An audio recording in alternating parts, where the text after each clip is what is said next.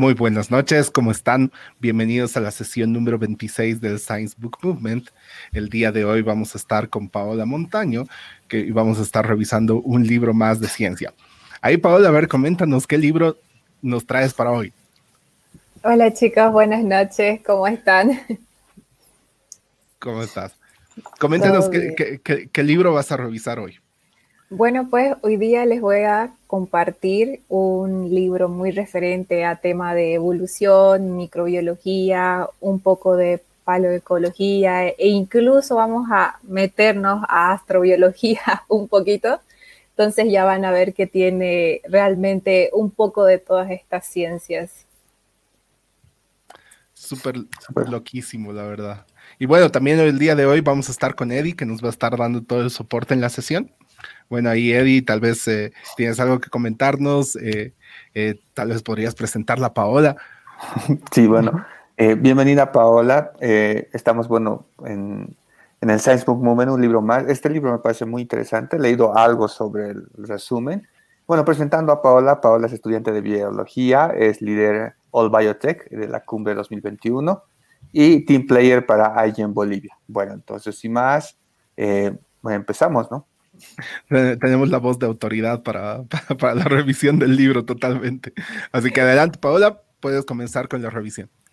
Claro que sí. Mm, voy a compartir la pantalla en este momento y por favor posteriormente me comentan si efectivamente se puede visualizar bien. Positivo, no hay problema. Mm.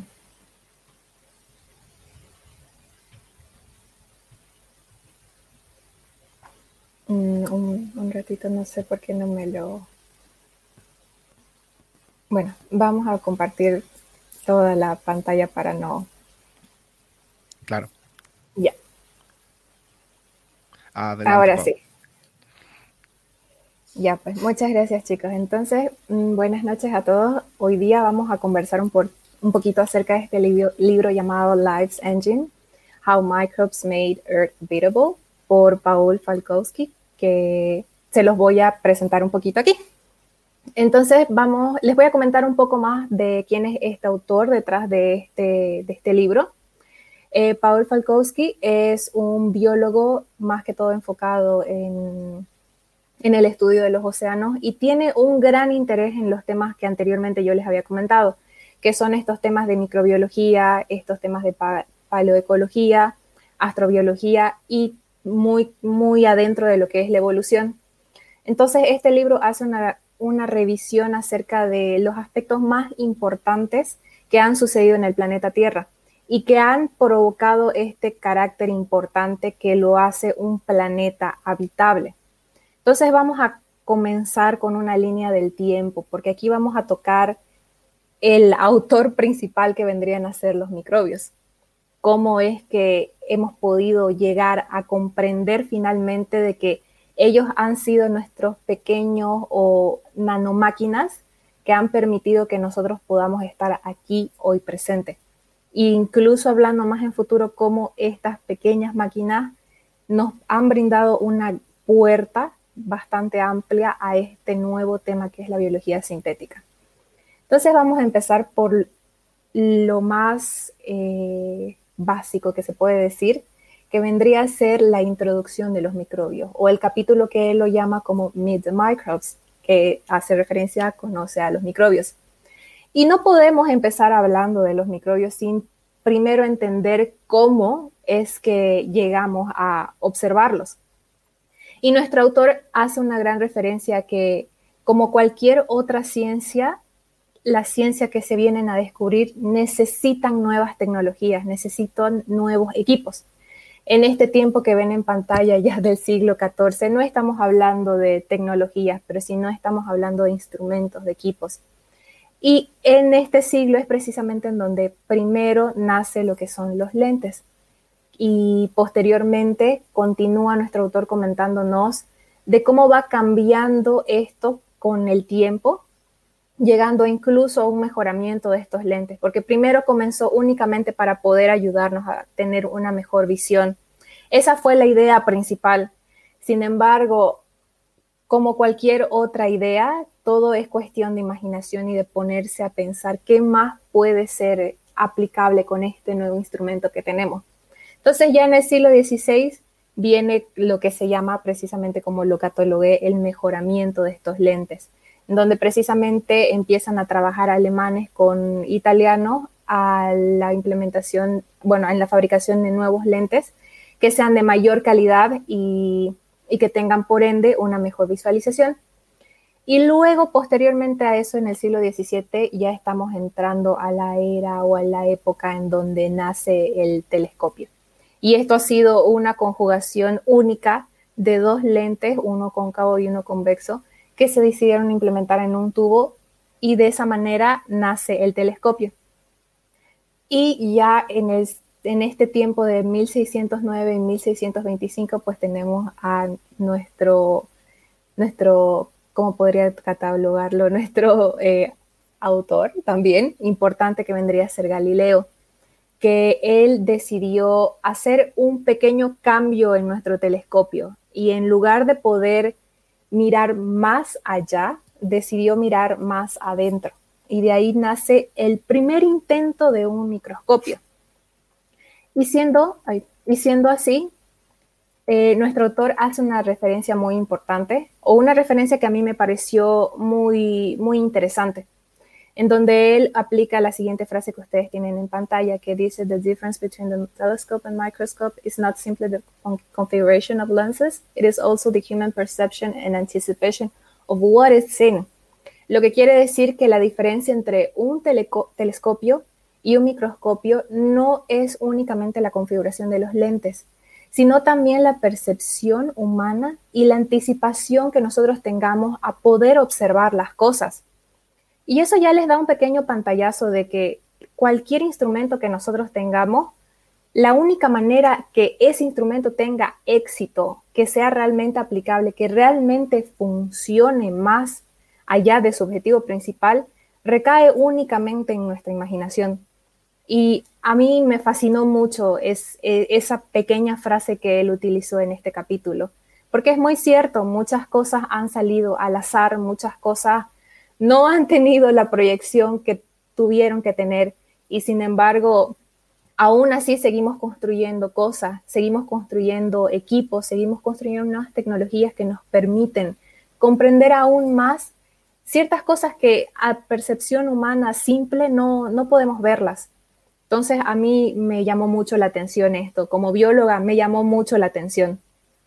Entonces, continuando con esta línea del tiempo y ya con el concepto de que tenemos una tentativa de microscopio, en 1665 nace un primer capítulo referente a, a, la ciencia, a la ciencia microbiológica, ni siquiera a una ciencia química o física, sino estamos hablando de lo que vendría a ser el primer libro llamado Micrografía, que fue escrito por Robert Hooke, en donde él describe por primera vez a la célula. Posteriormente a esa publicación de este libro, tenemos ya en 1675 un nuevo microscopio, pero ya es un microscopio como tal, como tal lo conocemos hoy en día que esto fue fabricado por Anton van Leeuwenhoek. Y posteriormente, este mismo autor, que en realidad es, eh, fue un, noble francés, eh, cayó enfermo en 1674. Y en esta época que él cayó enfermo, tuvo nuevamente aquí lo que me gusta llamar esta curiosidad por saber qué, qué está pasando, y como toda gran idea, como todo gran proyecto, nace por simple curiosidad. Entonces, en la época que él cayó enfermo, eh, decidió de alguna manera agarrar una muestra de su lengua y poder observar a través del microscopio. En ese entonces él no entendía lo que estaba observando, pero hoy en día sabemos que él estaba observando las papilas gustativas. Y posteriormente, ya en 1676, nacen por primera vez eh, estos microorganismos unicelulares que los denomina anima, animaculus, como sería en inglés. Y ya, Gracias a este descubrimiento de poder encontrar estas primeras células y estos organismos unicelulares, posteriormente ya con la fabricación de un mejor microscopio, nace lo que ahora todos conocemos dentro de las células, lo que vendría a ser el núcleo descubierto en 1831 primera vez por Robert Brown. Posteriormente vendrían a encontrar la nucleína en 1869 por Friedrich Meischer y en 1883 vendríamos a estudiar, o bueno, a descubrir los cloroplastos. Y así, paulatinamente, empiezan a salir todas las estructuras que conforman la célula y lo que conocemos hoy, hoy en día. A la mano de esto también nace mejor el entendimiento de las estructuras de una célula eucariota. También nace el entendimiento acerca de cómo funciona el ribosoma y posteriormente también cómo se genera esta energía que nosotros estudiamos a diario, que es el ATP. Entonces, si bien ya hemos entendido cómo funciona la célula, cómo está, cuáles son sus partes, cuál es la de, qué, cuáles son las células eucariotas, hay algo que también tenemos que tomar a la mano de esta línea evolutiva, desde cómo hemos encontrado los lentes hasta llegar al microscopio y posteriormente pasar a la célula. Y es algo muy importante que tenemos en nuestro diario vivir, que es precisamente el oxígeno. Este gas, cuándo fue descubierto y cómo fue descubierto. Entonces nuestro autor hace una referencia y se va un poquito más atrás a 1772 y nos explica que la persona que descubrió por primera vez este gas fue Carl eh, posteriormente en 1774 a Joseph Priestley y nuevamente en 1774 a Antoine Lavoisier. Estas épocas son muy importantes porque estas fueron las épocas cruciales que nos detonaron la presencia del gas y fueron las únicas veces que se hicieron los proyectos antes de, lo que es hoy en día. Carl Skill fue algo que lo hizo al azar por curiosidad y en realidad él no estaba entendiendo lo que observaba, no sabía que él estaba en ese momento estudiando un gas.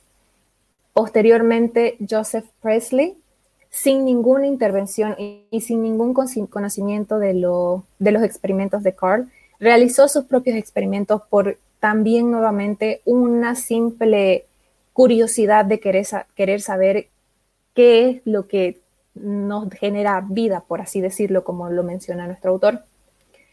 Y bueno, para que Antoine Lavoisier también cayera en esta repercusión del experimento fue gracias a que Joseph Presley en realidad conversó con él y le comentó acerca de esos experimentos y efectivamente él volvió a realizarlos y los tres tuvieron el mismo resultado, que es la producción de un aire, por así decirlo, respirable, como lo menciona Paul en su libro.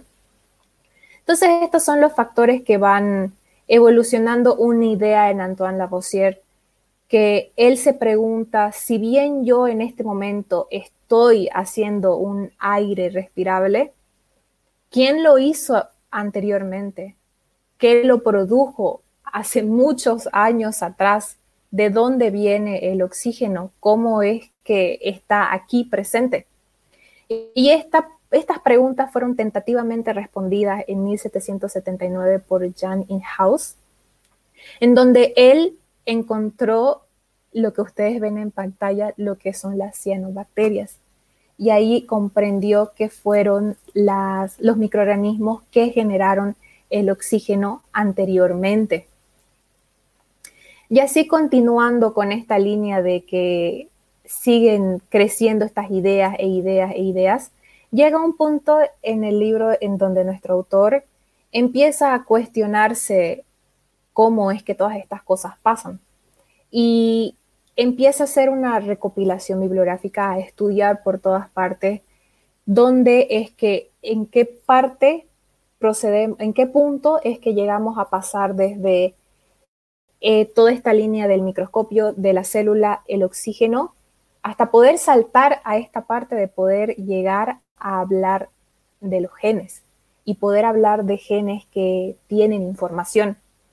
Entonces, toda esa recopilación que él hizo hace referencia a todo lo que nosotros conocemos ahora, a las estructuras del ADN, a la estructura del ARN. Pero no solamente eso, sino que si bien está, él está muy consciente de que las bacterias fueron las causantes de este ambiente en el que nosotros nos encontramos, en el que realmente la Tierra es habitable gracias a ellas. Entonces, él todos sus estudios lo hace, eh, bueno, lo direcciona a esta parte en donde titula la protección de genes centrales. Y él estima en su libro que hay alrededor de 1500 microbios que tienen genes centrales que son requeridos para la síntesis de todas las nanomáquinas en la naturaleza. Él hace referencia a las nanomáquinas, a las bacterias que pueden realizar procesos biogeológicos que suceden naturalmente en el ambiente. Entonces, él hace esa pequeña estimación de que hay 1500 microbios que guardan principalmente estos genes, estos genes centrales.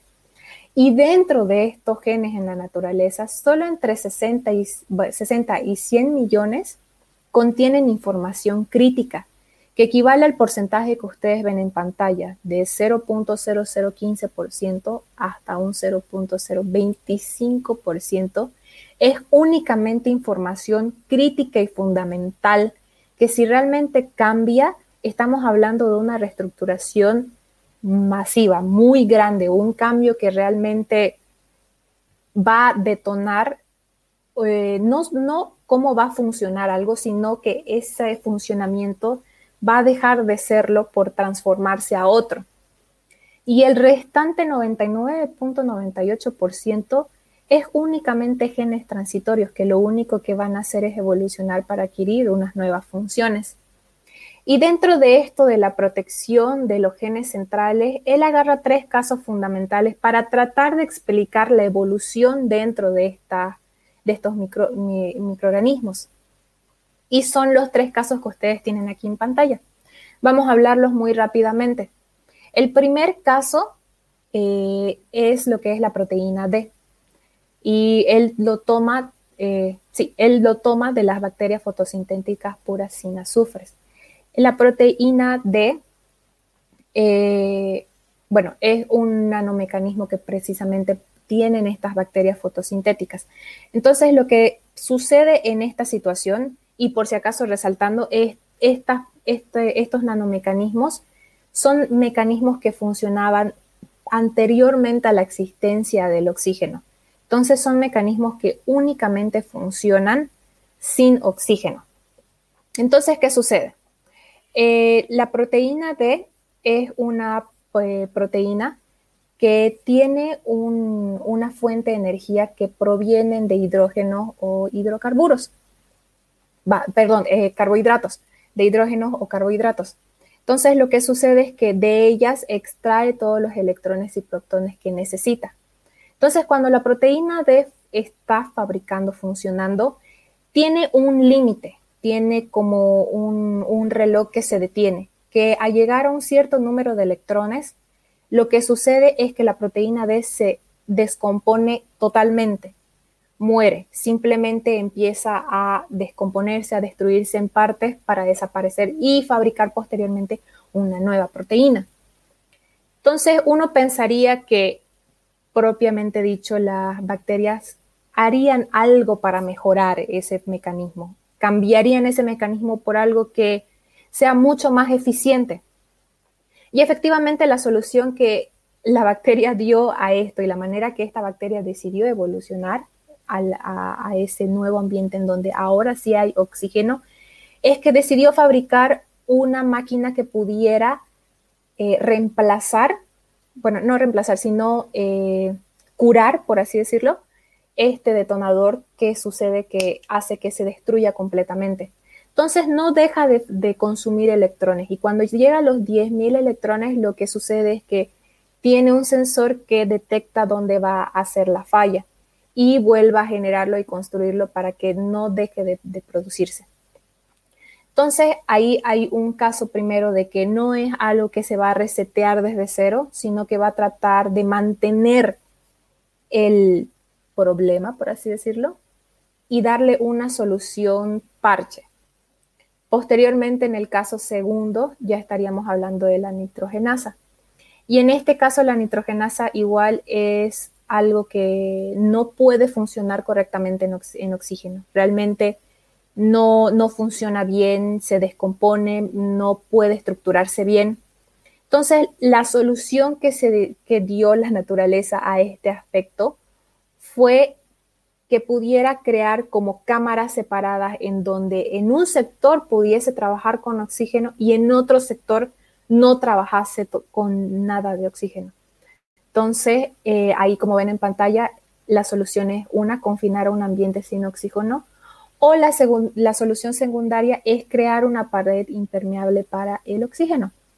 Y en el tercer caso tenemos el rubisco, que me imagino que algunos de ustedes pensarán que, como, también lo piensa nuestro autor, que es realmente una enzima no muy óptima, es muy lenta en su producción, no funciona muy bien, eh, que no es tan necesaria o que realmente necesita unos cambios muy drásticos para que realmente trabaje de la manera más óptima posible. Entonces, lo que sucede con el rubisco es precisamente eso, que no que tiene muchas desventajas y podría ser mejor. Y el autor hace una referencia que si la rubisco, por ejemplo, que viene habitando la Tierra hace millones y millones de años, cualquiera podría pensar que para este momento podría ser mucho más óptima, su trabajo podría ser mucho más rápido. Sin embargo, no fue la solución que se dio la solución que la Rubisco tuvo es hacer una producción aún mayor de enzimas para poder compensar esa cantidad que ahora se necesita y compensar ese tiempo. Pero ahora, ¿por qué esto es muy importante para nuestro autor? La importancia radica en que nosotros tenemos un concepto de la evolución, de que nosotros miramos la evolución como los cambios que suceden en la naturaleza para que haya un mejoramiento y, y continúe la reproducción. Sin embargo, nuestro autor no piensa tan así. Él compara estos tres casos como algo muy importante. Y esto es lo que va a detonar el árbol genealógico que nosotros conocemos, tan, principalmente en este tema referente a lo que son las bacterias.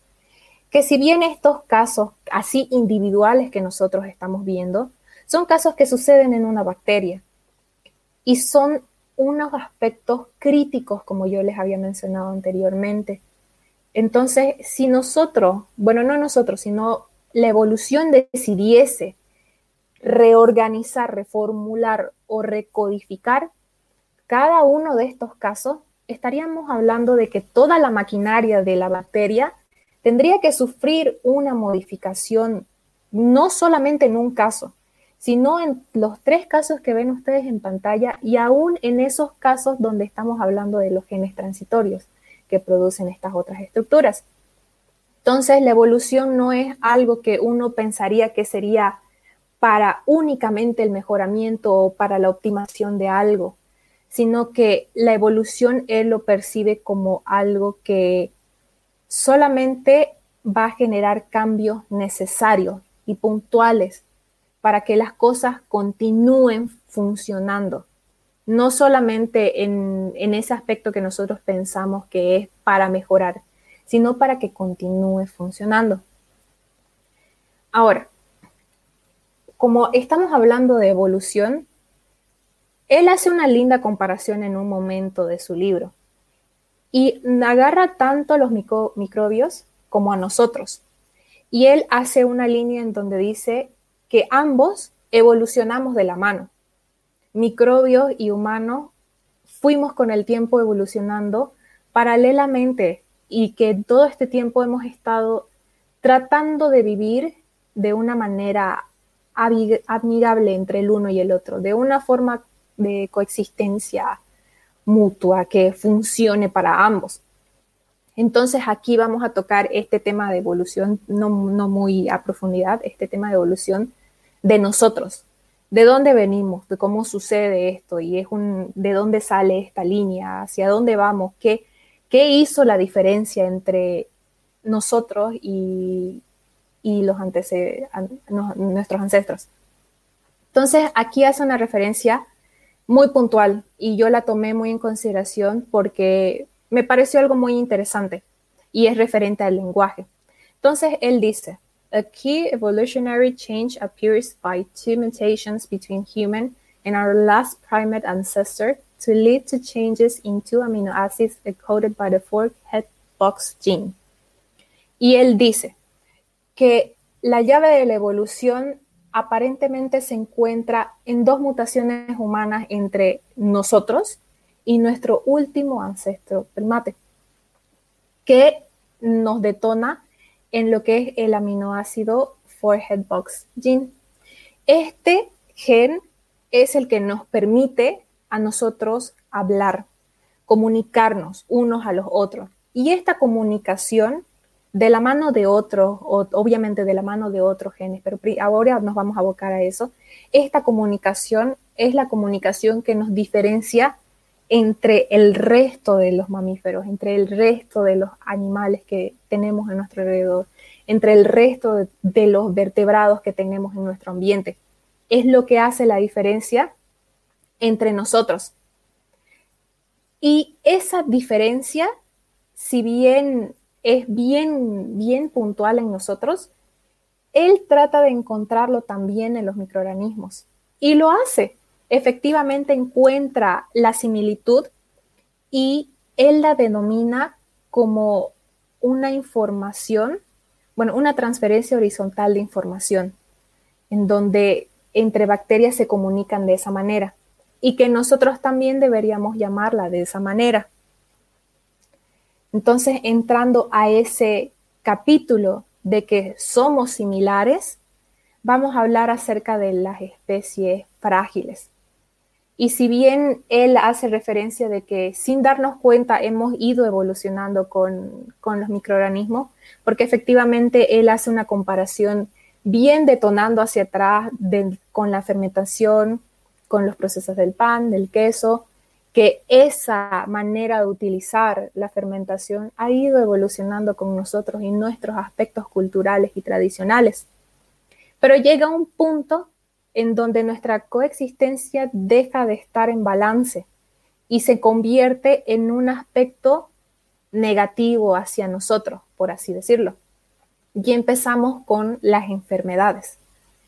Tenemos primeramente Yersinia pestis, la bacteria que detonó o causó la muerte de 50 millones de personas Luego tenemos la peste bubónica que acabó con el 50% de los europeos en el siglo XIV y nuevamente en el siglo XIX volvió a brotar.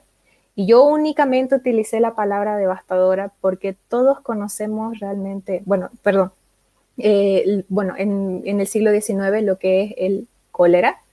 Nosotros conocemos realmente todo lo que sucede con el cólera, todo lo que ha ocasionado, cuántas muertes ha provocado.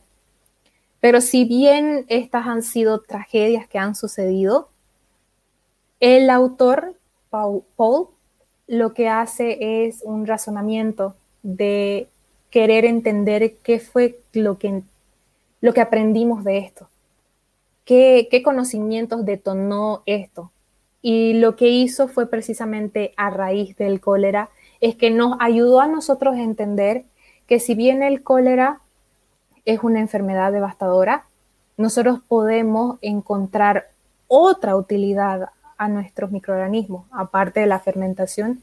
Resulta que también podemos tener medicamentos. Entonces de ahí salen los antibióticos y de ahí es que empieza a suceder todo este nuevo brote de la idea acerca de los medicamentos. Pero sin embargo, aquí estamos hablando de que los microorganismos han, han causado estas enfermedades y que de pronto nuestro ambiente, o sea, nosotros los humanos nos vemos afectados por este organismo que se supone que estaba habitando con nosotros de manera amigable. Sin embargo, aún racionalizando más o profundizando más el pensamiento de ¿Qué ha pasado aquí? ¿Se rompió el balance? Nuestro autor hace referencia a otro aspecto que quizás nadie lo hubiese tomado en consideración o creo que ni siquiera yo lo pude ver en ese sentido hasta que este autor me lo puso en texto y palabra y comenta acerca de cómo nosotros hemos afectado su ambiente de ellos y su ambiente de ellos sin darnos cuenta nos rebotó a nosotros, nos causó un daño que hasta el día de hoy lo tenemos, lo continuamos teniendo. Y es precisamente los gases, los gases del efecto invernadero. Todo nace primeramente en 1859 con el primer pozo petrolífero descubierto por Edwin Drake, que de pronto detonó toda una nueva era para nosotros. Y posteriormente, en 1876, boom, la gasolina, que hasta el día de hoy sigue siendo algo que utilizamos en nuestros diarios vivir. Sin embargo, jamás en ese momento contemplamos las consecuencias de, de la gasolina y posteriormente las consecuencias de los hidrocarburos. Jamás nos dimos cuenta que en realidad estos compuestos iban a cambiar de a tal punto la biogeografía propia, la biogeoquímica propia de nuestros suelos, de nuestros propios microorganismos que hacen que la Tierra sea habitable y posteriormente causando lo que hoy en día tenemos un gran incremento de los gases de efecto invernadero. Entonces, volviendo hacia nuevamente lo que nuestro autor reflexiona un poco acerca de cómo funciona todo esto, vamos a pasar a, una, a un capítulo que él lo, lo denomina The Tinkerers. The Tinkerers es una palabra que creo que en español no existe, pero hace referencia a que una persona tiene la capacidad de transformar y utilizar cosas de poder agarrar algo y convertirlo en un instrumento que pueda ser utilizado siempre. Entonces, para poder entrar a este capítulo, él va a esta parte importante que hoy en día es un tema que creo que todos discuten, todos quieren saber más, y es precisamente la biología sintética. Pero antes de que la biología sintética estuviera en este momento en su esplendor que está, tenemos que ir un poquito más atrás y entender de dónde nació. Y pues bueno, nuestro autor en este momento eh, se encuentra, en, bueno, en este capítulo que él menciona, él se encontraba trabajando para, eh, ¿cómo se, se, dice? The American Army, que vendría a ser el ejército estadounidense, en el sector donde se implementa todo el área de investigación, de descubrimiento, de, de producción, donde hay químicos, físicos y biólogos. Y él tenía bastantes colegas químicos y físicos que en realidad no creían que la biología podía ser implementada para algo bueno. Y en ese momento de 1980, muchas personas no creían que en realidad iba a ser importante. Sin embargo, se financió el primer proyecto que estaba destinado a secuenciar el genoma humano. Y posterior, bueno, volviendo un poquito más atrás, para que eso pudiera ser realidad, porque en realidad para que ese proyecto surgiera, no habían hipótesis, solamente tenían el objetivo de poder hacer una base de datos del ADN humano. Pero en lo que se basaron es precisamente en estudios anteriores y utilizaron los estudios de 1944 de Colin McLeod y McLean McCarty donde mencionan que el ADN tiene información genética, guarda información importante que va a ser posteriormente transcrita. Con esa idea en mano y con las siguientes implementaciones y descubrimientos de ese momento, y nas, volvemos a 1895, en donde Theodore Escherichia nos describe por primera vez al Escherichia coli. Una bacteria que hoy en día ha revolucionado todo y realmente no existe, creo que, biólogo sintético que no ame Lecherichia coli porque precisamente es un, un, organismo muy bueno para la biología sintética. Y ya más adelante, con la ayuda de Joshua Lederberg y su esposa Esther Lederberg, descubren lo que es el plásmido y lo que es importante para la biología sintética también. Entonces, con eso en mano y con todos estos descubrimientos nace esta pequeña ruleta de los codones, en donde pueden ver precisamente las proteínas principales y cómo van eh, estructurándose. Pero no, no, no vamos a entrar a detalle a eso. Pero siendo así, nuestro autor hace de nuevo otra referencia que para mí fue muy, muy detonando, detonadora. La verdad, me gustó mucho, porque a mí como bióloga y como tentativamente futura microbióloga también, porque yo estoy también muy fascinada con el, el estudio de la microbiología, él hace una pequeña mención dentro de este tema de la biología sintética, porque siendo en lo más sincera, nuestro autor no lo ve como algo bueno. En realidad, él piensa que como thinkers, que agarramos cualquier cosa para transformar, para utilizar, él cree que nosotros somos thinkers de las bacterias y que en algún momento vamos a utilizarlas y no vamos a poder cambiar eh, ciertas cosas. O el cambio que nosotros quizás tengamos, o mejor dicho, eh, proyectemos, va a salir de nuestras manos.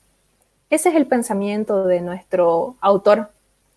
Y sin embargo, nuevamente, él sí resalta el hecho de que, de que los microorganismos son muy importantes. Entonces, a raíz de este tema de la secuenciación humana, él dice lo siguiente. The human genome sequence has revealed that we have virtually no unique genes. If we are lost, the world microbes will proceed to carry out their functions and come new steady states, whereby the ensemble of their metabolism maintains an habitable planet. Y esto hace referencia que la, los resultados de la secuenciación humana nos ha revelado que no tenemos genes que sean únicos propios de nosotros, compartimos genes con otros organismos también. Y que si en algún momento nosotros desaparecemos o nosotros, sí, nosotros desaparecemos, los, microbios van a seguir eh, realizando sus propias funciones y van a volver a, eso, a esas estructuras básicas biogeoquímicas propias que ellos tenían antes de nuestra interrupción. Y aún así van a seguir manteniendo esta tierra habitable. Entonces, eh, perdón. Entonces, siendo así, esta, este concepto de que los microorganismos son realmente importantes y que no solamente nosotros deberíamos estudiarlos para poder, eh, eh, para poder generar nuevos productos o para poder optimizar otros productos generar nuevos mecanismos para el medio ambiente, nueva infraestructura, nueva alimentación, todo lo que existe detrás de, las proyecciones que tenemos en la biología sintética, él lo ve como algo más que nosotros deberíamos estudiarlos para comprender por qué estamos aquí.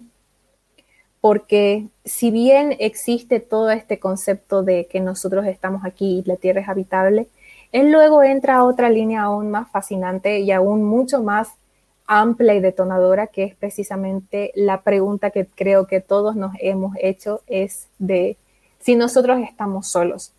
Entonces, él empieza a conversar consigo en este libro acerca de la vida afuera de la Tierra y cómo nosotros hemos ido asimilando o queriendo estructurar un plan B eh, dentro de Marte, que si en algún momento nuestro planeta Tierra colapsa, nosotros podemos utilizar a Marte como nuestro plan B.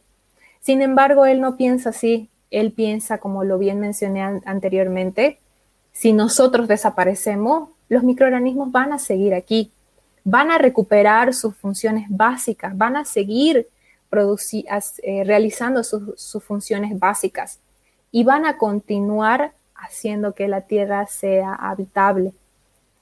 Entonces, con eso en mano, eh, nuevamente coloco una frase que, me gustó mucho, porque precisamente hemos tratado de entender cómo funcionan tantas cosas, hemos tratado de tener un control de muchas cosas.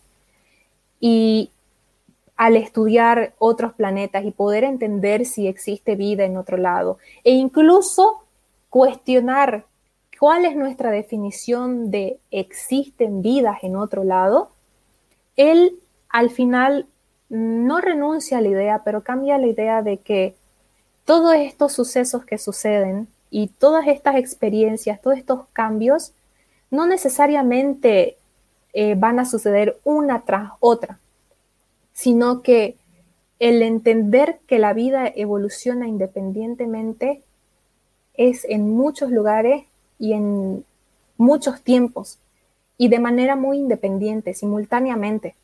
Y a mí me gustó mucho eso, porque mientras nosotros estamos aquí conversando, hay otros sucesos sucediendo en otras partes del mundo. Yo estoy aquí conversando con ustedes. Para fuera de esta habitación están sucediendo otras cosas, fuera de esta pantalla están sucediendo otras cosas.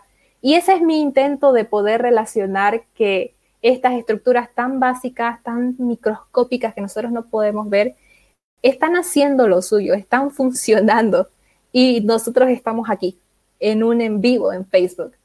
Entonces, a mí me pareció muy interesante, me, llamó mucho la atención, porque son cosas que de alguna manera creo que sí las tenemos bien, bien eh, comprendidas, pero no, no, no las tenemos presentes. Entonces, siendo así, ese es como que mi breve resumen y de alguna manera también mis percepciones y mis ideas y pensamientos que fueron fluyendo mientras leí este libro. Y pues muchas gracias en realidad por el espacio y el tiempo. Buenísimo, muchas gracias a ti más bien, Paola. Bueno, vamos a pasar a la segunda parte de la sesión, eh, pero antes quisiera empezar leyendo comentarios. No sé qué opinas, Eddie, o preferirías que vayamos directamente a... Bueno, hay, bastantes, la verdad vamos a ir con los que son mensajes de ánimo primero, que nos dice Tania Pozo ahí, Go Paola Montaño. Eh, bueno, ahí cabalmente hace referencia igual a lo que se estaba hablando. Ninón Flores nos dice Super Pao. Eh, Jimena Subieta uh, Rojas, unas palmadas. No, Tania Pozo nos dice que vivan las, las nanomáquinas. Tania, ah, Tania Pozo dice simbiosis, baby. ¿no? Y bueno, y al final ahí Tania nos dice, buen resumen, Paola. Alexia Olivares Ágreda nos dice, los microbios son dueños del mundo, Y ahí Tania complementa con totalmente de acuerdo, los microbios sobrevivirán siempre a cualquier cambio por su versatilidad de adaptación. Y complementa con las bacterias nos dieron las herramientas moleculares para mejorar nuestras, vidas nuestras vidas de seres humanos. Sí que ahí podemos comentar, ¿no? Eso de que si van a sobrevivir a nosotros o no. Eso es muy, muy interesante porque precisamente hay esa parte en donde dejamos de vivir en coexistencia de manera amigable, en un balance con los microorganismos. El primero habla acerca de cómo los microorganismos nos afectaron a nosotros o interrumpieron nuestro ritmo de vida. Y él posteriormente luego habla acerca de cómo nosotros interrumpimos su ritmo de vida de ellos y que sin darnos cuenta, todo este nuevo tema de petróleo, nuevo tema de hidrocarburos, todo este nuevo tema de estos aspectos químicos han ido cambiando también las estructuras de nuestros microorganismos y que hemos afectado precisamente, como digo, su mundo de ellos y los hemos ido cambiando. Pero al final termina diciendo que aún con esos cambios, estos microorganismos pueden volver a su estado natural, a volver a realizar sus funciones básicas biogeoquímicas, que ellos propios saben hacerlo. Entonces, sí, yo, yo igual soy de las personas que cree que si nosotros ¡pum! desaparecemos, yo sé que ellos van a seguir aquí, van a seguir con su vida, van a seguir realizando sus funciones de manera, nuevamente de manera exitosa, aunque nosotros quizás no, bueno, nuestro doctor no lo ve como de una manera tan exitosa en algunos aspectos, pero de igual manera van a seguir haciendo, van a seguir aquí y van a seguir haciendo que la Tierra sea habitable. Excelente. Ahí, eh, bueno, complementando, eh, no hay números exactos, exactos, cada tiene su teoría, pero se dice que la Tierra tiene como unos 650, 600 millones de años de vida, ¿no? Pero por lo menos unos 600 o 500 millones de años ya había organismos unicelulares y, y, y plantas o lo que haya habido en, ese, en esa época y el ser humano, el Homo sapiens, tiene como unos 150 mil a 200 mil años. O sea, es como, no me acuerdo quién también puso en una, eh, como en un año, en todo un año, eh, ser humano apareció a finales de diciembre, más o menos. Entonces, es como que eh, somos demasiado jovencitos como para que pensemos que con nosotros se acaba todo, ¿no? esto es, va para largo, ¿no? Sí, creo que, el mundo ha aguantado como cinco extinciones masivas, ¿no? Nosotros como que somos la quinta o la sexta, así que va a seguir aguantando más. Sí, precisamente también nuestro autor nos, nos habla como mm, somos una extinción, ¿no? Estamos extinguiendo muchas cosas. En ese capítulo precisamente de las especies frágiles, primero habla, habla de, de nuestra fragilidad de que realmente si empiezan a faltar estos componentes básicos, nosotros ya fuimos. en cambio, los microorganismos no. Las micro las bacterias no, no es que van a desaparecer al que nosotros faltemos. Súper. Buenísimo. Bueno, de ahí tenemos el siguiente comentario de Cecilia González, ¿no? Está muy bueno. Nos dice, de alguna manera me encantaría que muchos de estos autores leyeran Factfulness de Hans Rosling, Rosling para que no fueran tan pesimistas ni fatalistas. No sé si tiene algo, que comentar al respecto. Eh, hay algo con lo que el autor me, me choqueó mucho, me, me impactó mucho, porque él empezó con esta idea que creo que todos eh, biólogos, microbiólogos, biólogos sintéticos tenemos en mente y es que precisamente las bacterias son fundamentales, tienen una gran capacidad, realizan una diversidad de funciones, o sea, son, son impresionantes y son microorganismos. Y esa es, esa, eh, yo me veo muy reflejada con esa idea. Sin embargo, cuando llegamos al capítulo de hablar de esta nueva ciencia que es la biología sintética, él no lo ve como algo factible. Sin embargo, esa es una idea con la que yo no estoy de acuerdo. No me parece correcto pensar que la biología sintética en realidad no nos va a ayudar o que va, a causar eh, estragos que nosotros no vamos a poder controlar, lo cual es muy, muy erróneo. La biología sintética es una ciencia muy exacta, tiene modelamientos, es no, creo que no existe otra ciencia que pueda ser más precavida que la biología sintética. Entonces fue un, fue un comentario, no un comentario, sino una parte del texto con el que yo dije que no, yo no estoy de acuerdo con esto. Y precisamente el comentario de, de Cecilia González va muy a la mano con eso.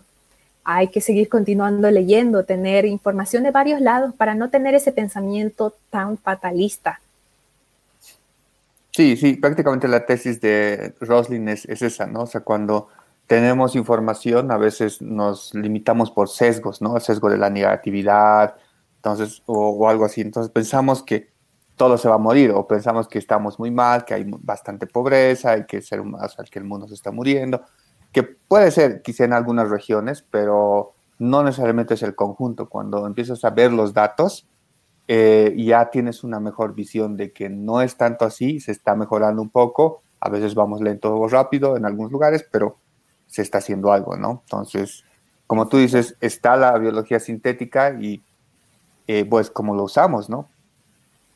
Exactamente. Súper. Hay, hay más, hay más comentarios muy buenos. Sí, bueno, nos dice ahí Gabriela Ayala, Miranda, muy interesante, gracias por compartir, Paola. Eh, Ureña Yaroslav nos dice, oh, excelente presentación, Pau, y complementa con interesante libro, me lo apunto. Muchas gracias, eh, Ureña Yaroslav, esperemos de que sea una buena lectura. Y bueno, y ahí complementa de, con el, el ser humano es el extraterrestre en el planeta Tierra. no sé si quieren opinar algo al respecto. Quiero opinar algo al respecto porque precisamente, y, precisamente que venga de Yaros, que no ha leído el libro, nuestro autor, Paul, él en una oración vuelca las cosas en ese capítulo de astrobiología, donde menciona que nosotros somos los extraterrestres, no lo que creemos que hay afuera. Y que él lo mencione fue es como que, ah, mira qué importante. El autor también piensa de, esa misma manera, que nosotros en realidad somos los extraterrestres del universo, no al revés como nosotros creemos, porque precisamente nosotros creemos de alguna manera extraña que nosotros estamos de, vinimos primero y que nosotros somos, igual seremos los últimos y que nosotros somos eh, de alguna manera unos seres superiores porque tenemos ciertas habilidades. Y sin embargo, no es así. El autor lo menciona, no, no es así. Puede ser incluso que nosotros seamos los extraterrestres para alguien más. Y es interesante. Y es algo que creo que yo de mi parte nunca me he puesto a pensar en ese, en ese aspecto tan existencial para afuera, pero es, es interesante. Súper. Eh, ahí, tengo una, consulta. Eh, no sé si el libro habla o nos puedes aclarar en qué momento pasa esa evolución de, los organismos unicelulares hasta los pluricelulares que somos nosotros. O sea, hay, eh, no sé si, es, si el detonador, como tú dices, puede ser el, el, aire o, o, algo así, digamos, ¿no? Para que hayamos llegado a ser lo que hemos sido ahora. A llegar a lo que somos, ahora. No, el libro no, no hace mucha eh, referencia a eso. El libro, más que todo, como te mencionaba, hablaba sobre cómo fuimos evolucionando juntos, pero no habla más en detalle de cómo cambiamos de una célula a pluricelulares. Sí, hay, una consulta muy interesante de Enrique, si, si puedes ponerla, Pablo. Dale, bueno, nos dice Enrique, hay organismos vivos en fumarolas volcánicas en el mar. Procesan energía del calor y no de la luz. ¿Cuál es la posibilidad que nosotros llevemos microorganismos, microorganismos a otros planetas y estos se adapten? Qué interesante pregunta. Eh, pues hablando acerca de esos microorganismos que viven en estos ambientes súper extremos, de igual manera, si bien hay estos microorganismos que viven en estos ambientes extremos aquí, hay precisamente un capítulo también dentro del libro en donde precisamente es astrobiología, donde nos comenta acerca de las actividades que suceden en otros, en otros países, en otros planetas. Y también hay actividades volcánicas sucediendo en otros planetas que son continuas y no se detienen jamás. En nuestro caso, sí, nosotros tenemos en, actividades volcánicas que no, suceden todo el tiempo, pero se detienen. Entonces, en realidad es una interesante pregunta. Yo en lo personal no, no podría responder porque se sale de mi, de mi área de experiencia, pero es interesante poder pensar en que nosotros podríamos llevar otros microorganismos afuera, a otros planetas, al igual que pensar que otros microorganismos pueden llegar aquí lo único que existe y que eh, hay conocimiento es acerca de los registros de microorganismos que están afuera y de alguna manera estas bacterias que son fósiles en los meteoritos, que aún no está 100% dicho de que sí son, son fósiles de bacterias, pero por sus composiciones químicas, su estructura química, la respuesta tiende más a que sí, que son fósiles de bacterias encontradas en meteoritos. Entonces, es interesante pensar en eso, en pensar que podríamos llevar otros microorganismos afuera y que otros microorganismos pueden llegar acá también. Súper. Es, de locos, pero es re interesante. Es, un, mundo. Cuando yo leí ese capítulo de los microorganismos que, o sea, de, de, los fósiles de, de las bacterias en meteoritos, lo primero que pensé fue en precisamente la pregunta al revés de Enrique, en traer un microorganismo aquí a, aquí a esta tierra para poder comprenderlo. Pero, ¿cuáles son las consecuencias de traer un microorganismo acá? Y por consecuencias no me refiero a que se van a dividir y van a contaminar nuestro ambiente, no, sino que estos microorganismos están adecuados a otro tipo de ambiente, un ambiente que nosotros, en el cual nosotros no vivimos, o sea, nosotros morimos, nos descomponemos, explotamos en ese tipo de ambiente tan extremo. ¿Cómo haces que un microorganismo de, no sé, Júpiter, traerlo hasta Bolivia, por así decirlo, para estudiarlo, para poder estudiar su, su, su, su, su gene, su, su genoma? ¿Cómo haces eso? Eso fue lo primero que yo pensé como bióloga, porque precisamente nosotros aquí tenemos bacterias que son que habitan en, en ambientes muy extremos y tenemos que darles esos ambientes extremos para poder estudiarlas y comprender cómo funcionan. Entonces, eso fue lo primero que pasó por mi cabeza. Y sí, es un mundo, es completamente un mundo que, espero que alguien se anime a estudiarlo y nos pueda resolver en algún momento estas preguntas, porque sí, es, una cosa de locos.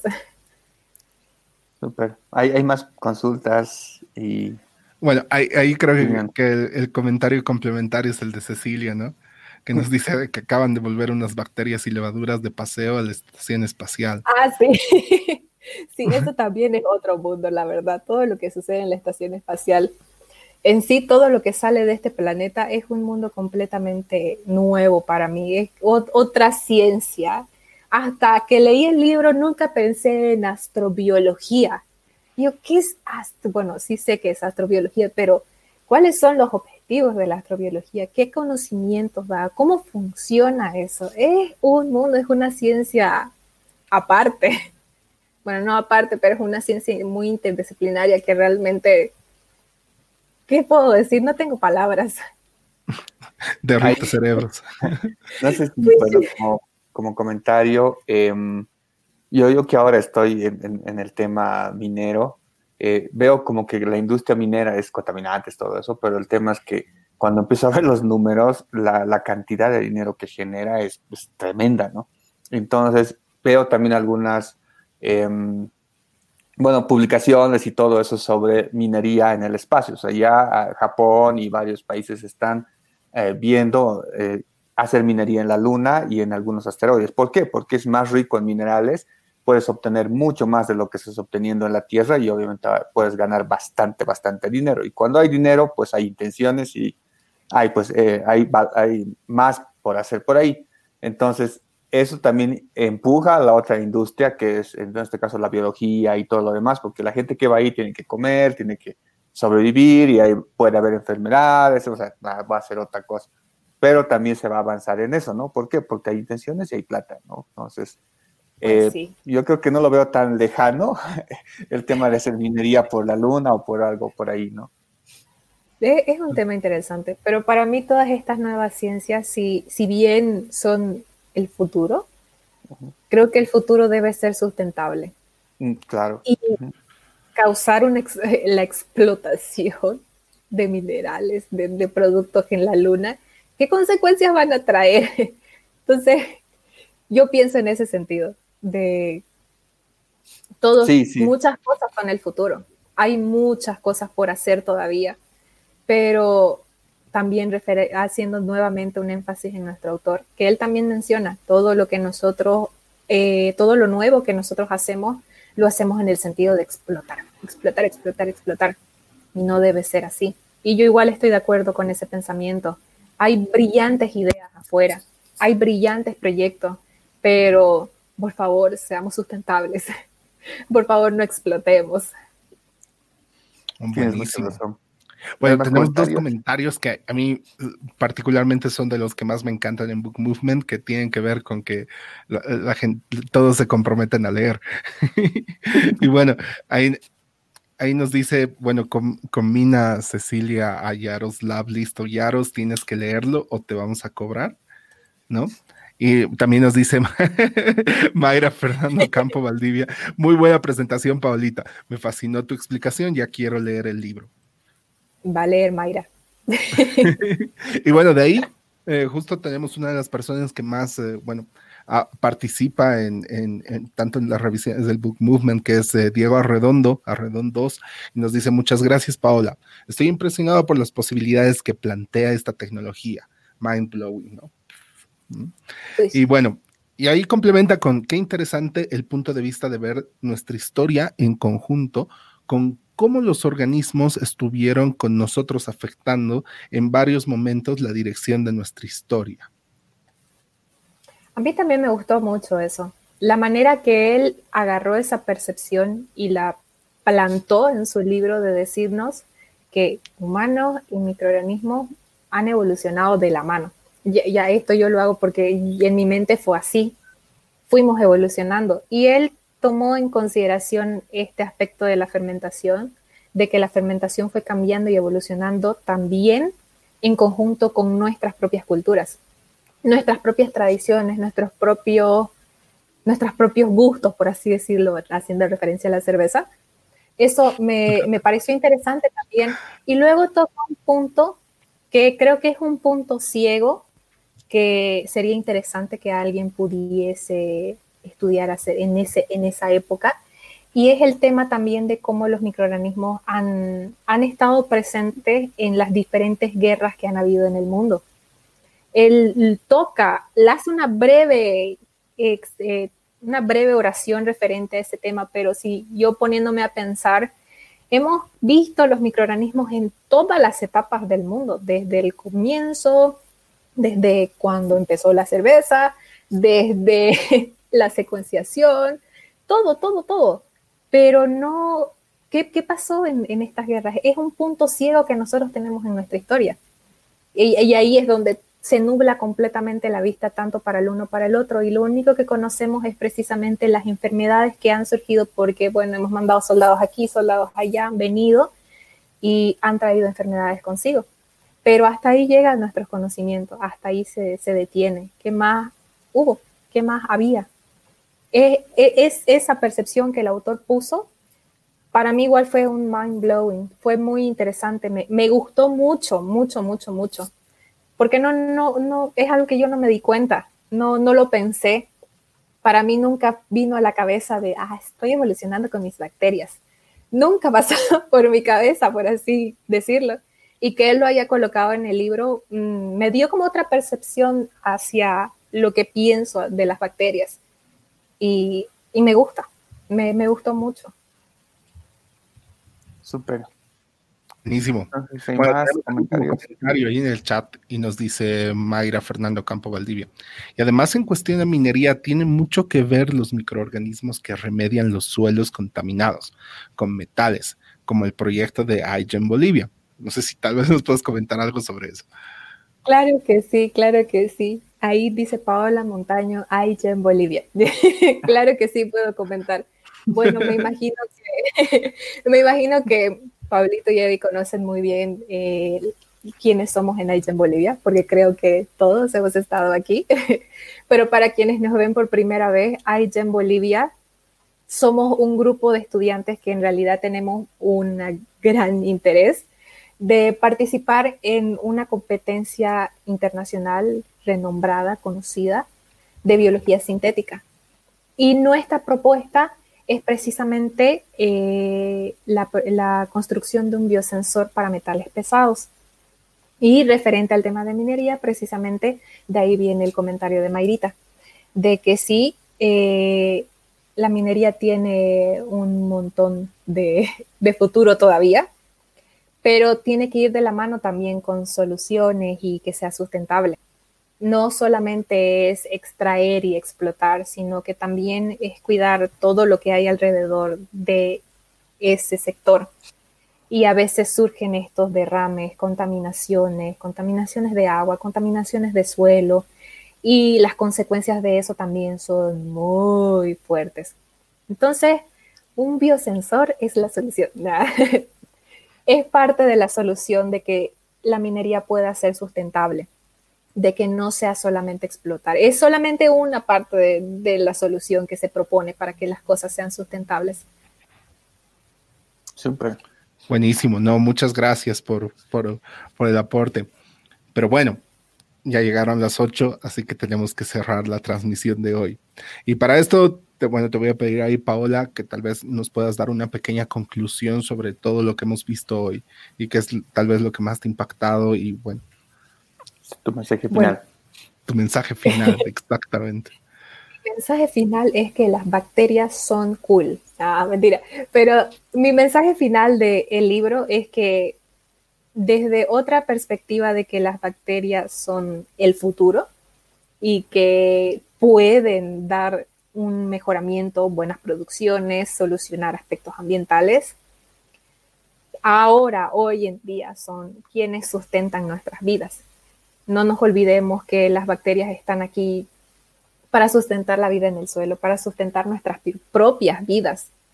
Y eso es algo que no lo tenemos presente, solamente pensamos en producción y mejoramiento. Y no debe ser siempre así. Eh, es el futuro, no lo podemos negar, es de donde vamos a vivir. Pero más en este aspecto de bióloga y, y que realmente yo tengo ese aprecio por la vida también, los microorganismos son nuestra fuente de vida, las bacterias son nuestra fuente de vida. Y el autor lo dejó muy claro también de que ellas están aquí para ayudarnos y que no seamos tan abusivos ni tan extremistas tampoco. Y a mí me gustaría invitarlos a leer el libro. La verdad es muy interesante la manera que él cuenta todo, toda la historia, como vieron, va desde cómo salieron los lentes a boom, astrobiología. Tiene un poco de todo. Y si realmente quieren tener ese conocimiento de un poquito de todo de lo que sucede en el mundo y la ciencia, este libro tiene eso. Aquí van a aprender de mucha cultura científica, de mucha cultura en ese aspecto de biología, microbiología, física, química, porque ya vieron, hay muchas cosas. Entonces yo, yo los invito a leerlo, de verdad. es un libro muy interesante. Buenísimo. Bueno, muchas gracias a todos los que han visto la transmisión. Realmente lo que más apreciamos es su tiempo, así que el hecho que nos hayan dado un, pequeño pedazo del mismo realmente es muy valioso para nosotros y esperamos haberles retribuido en valor ese tiempo, ¿no? Así que nada más me queda invitarlos a continuar la conversación en, en Discord, en nuestro café buquero. Así que bueno, termino cerrando esto, de ahí nos vemos allá. Así que bueno, nos vemos en Discord y chao, chao. Muy buenas noches.